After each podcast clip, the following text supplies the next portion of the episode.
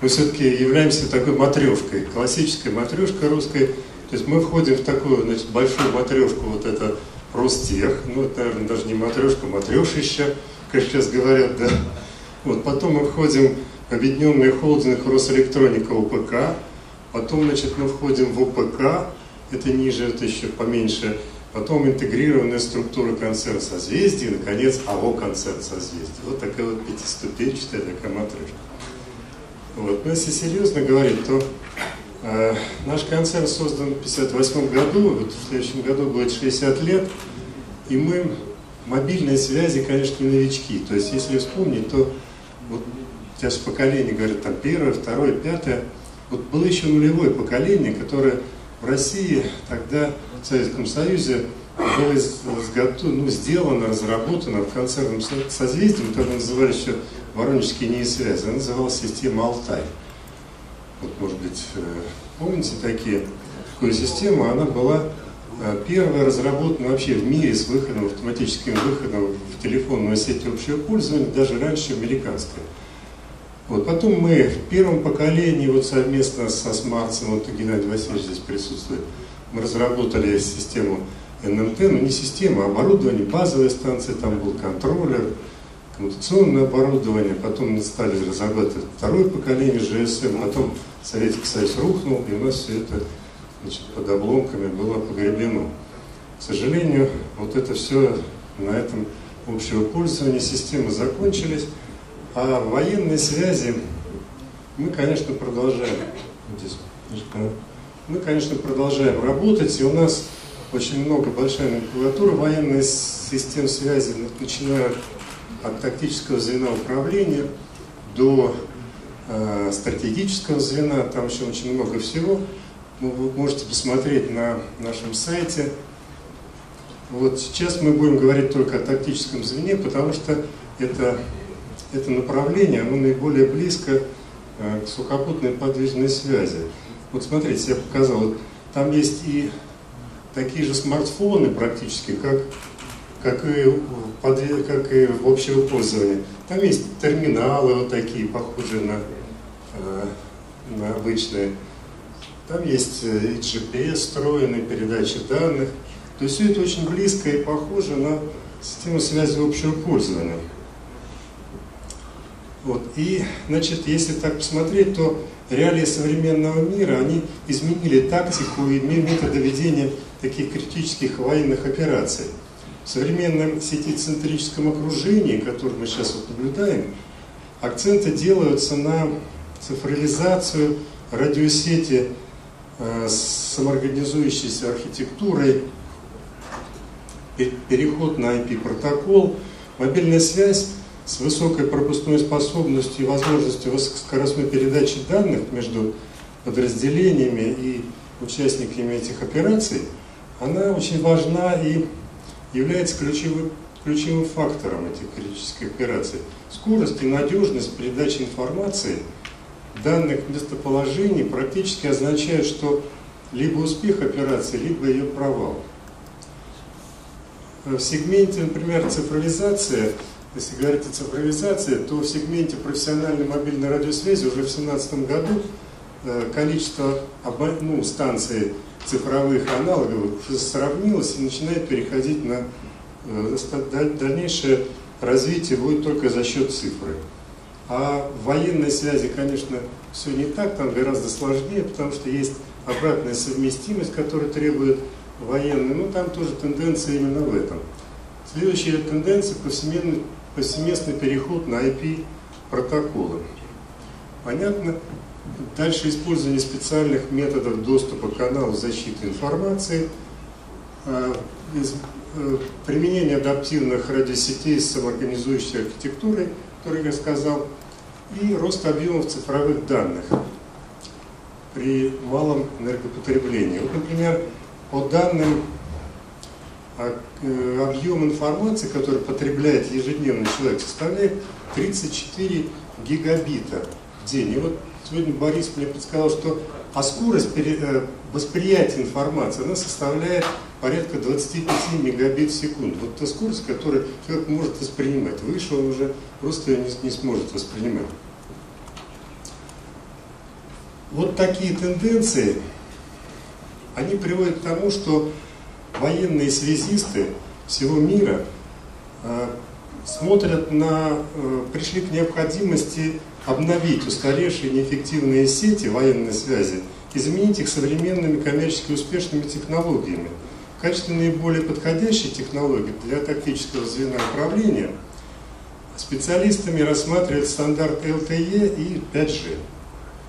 Ну, почему? Потому что, если посмотреть, то вот с того, что мы перечислили, э, практически все есть э, в системе 5G и LTE. То есть это гигабитные скорости, э, низкое потребление,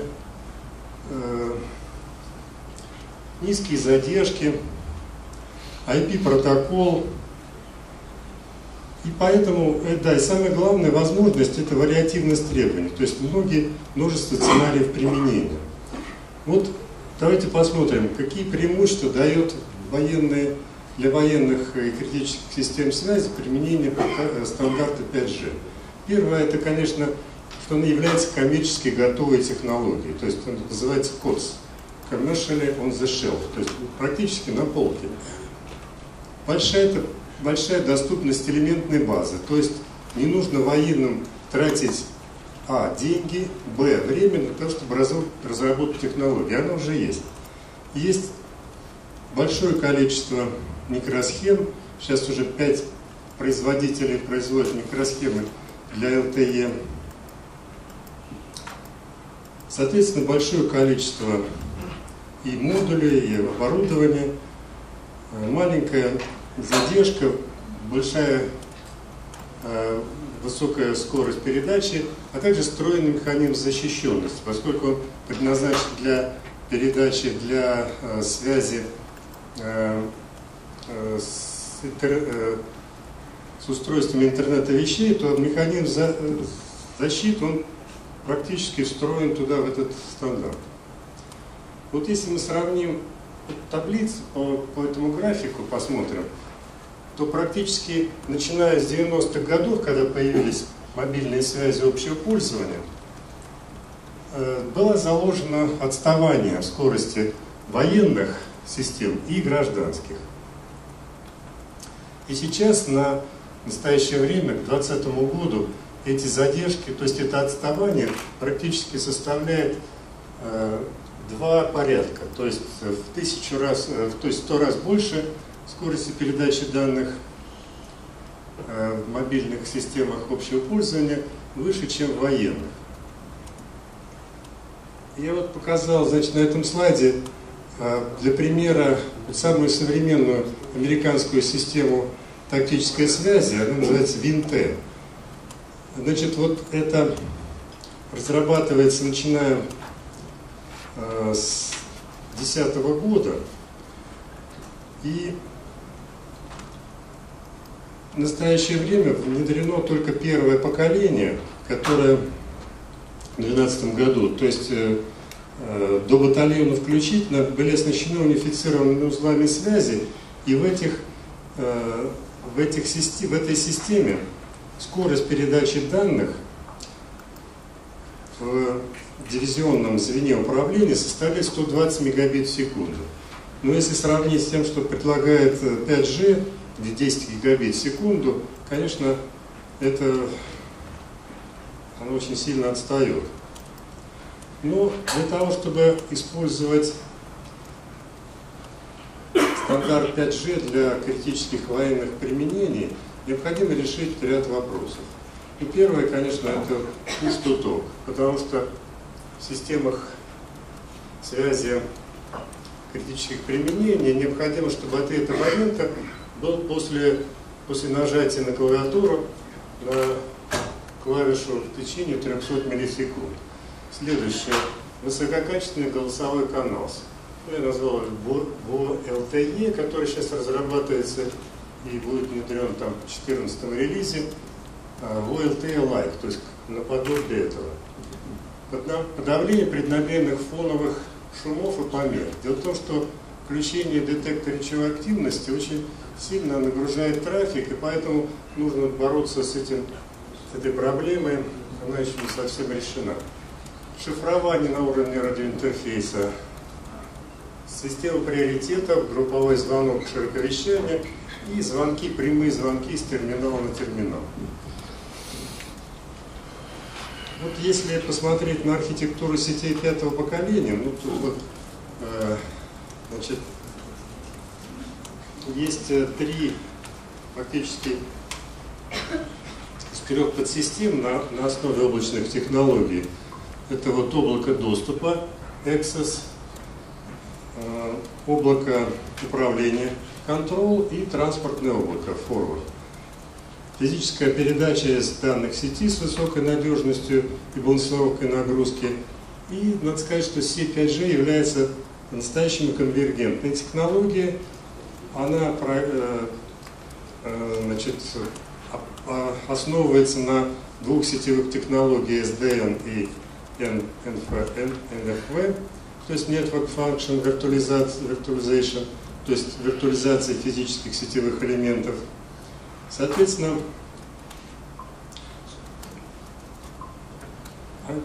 можно воспользоваться виртуализированной архитектурой 5G. За счет виртуализации можно а, предложить вот такое виртуальное расслоение, то есть создавать сети по запросам. Сеть солдатского радио, сеть тактического звена управления, то есть это опорная сеть, и сеть э, управления робототехническими комплексами.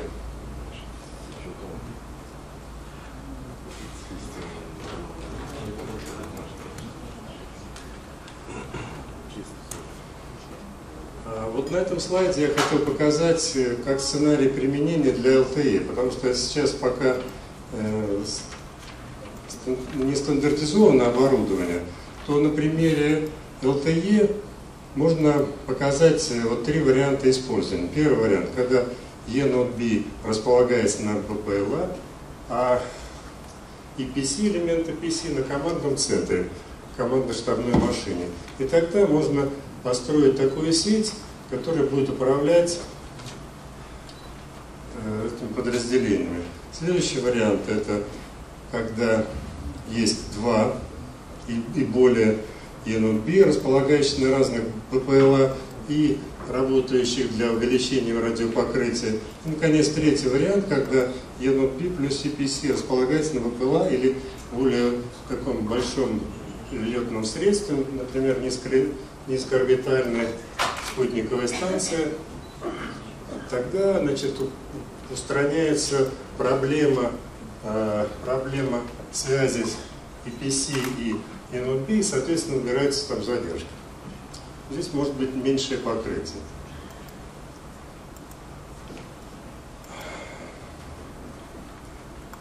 Значит, э, ну, какой можно сделать из этого вывод? Конечно, система военной связи, они разрабатываются по стандартам, по своим стандартам, и уже сейчас назрела необходимость использовать стандарты общего пользования, которые дают более современные технологии и возможность использовать эти так называемые КОЦ э, технологии для быстрых и практичных решений.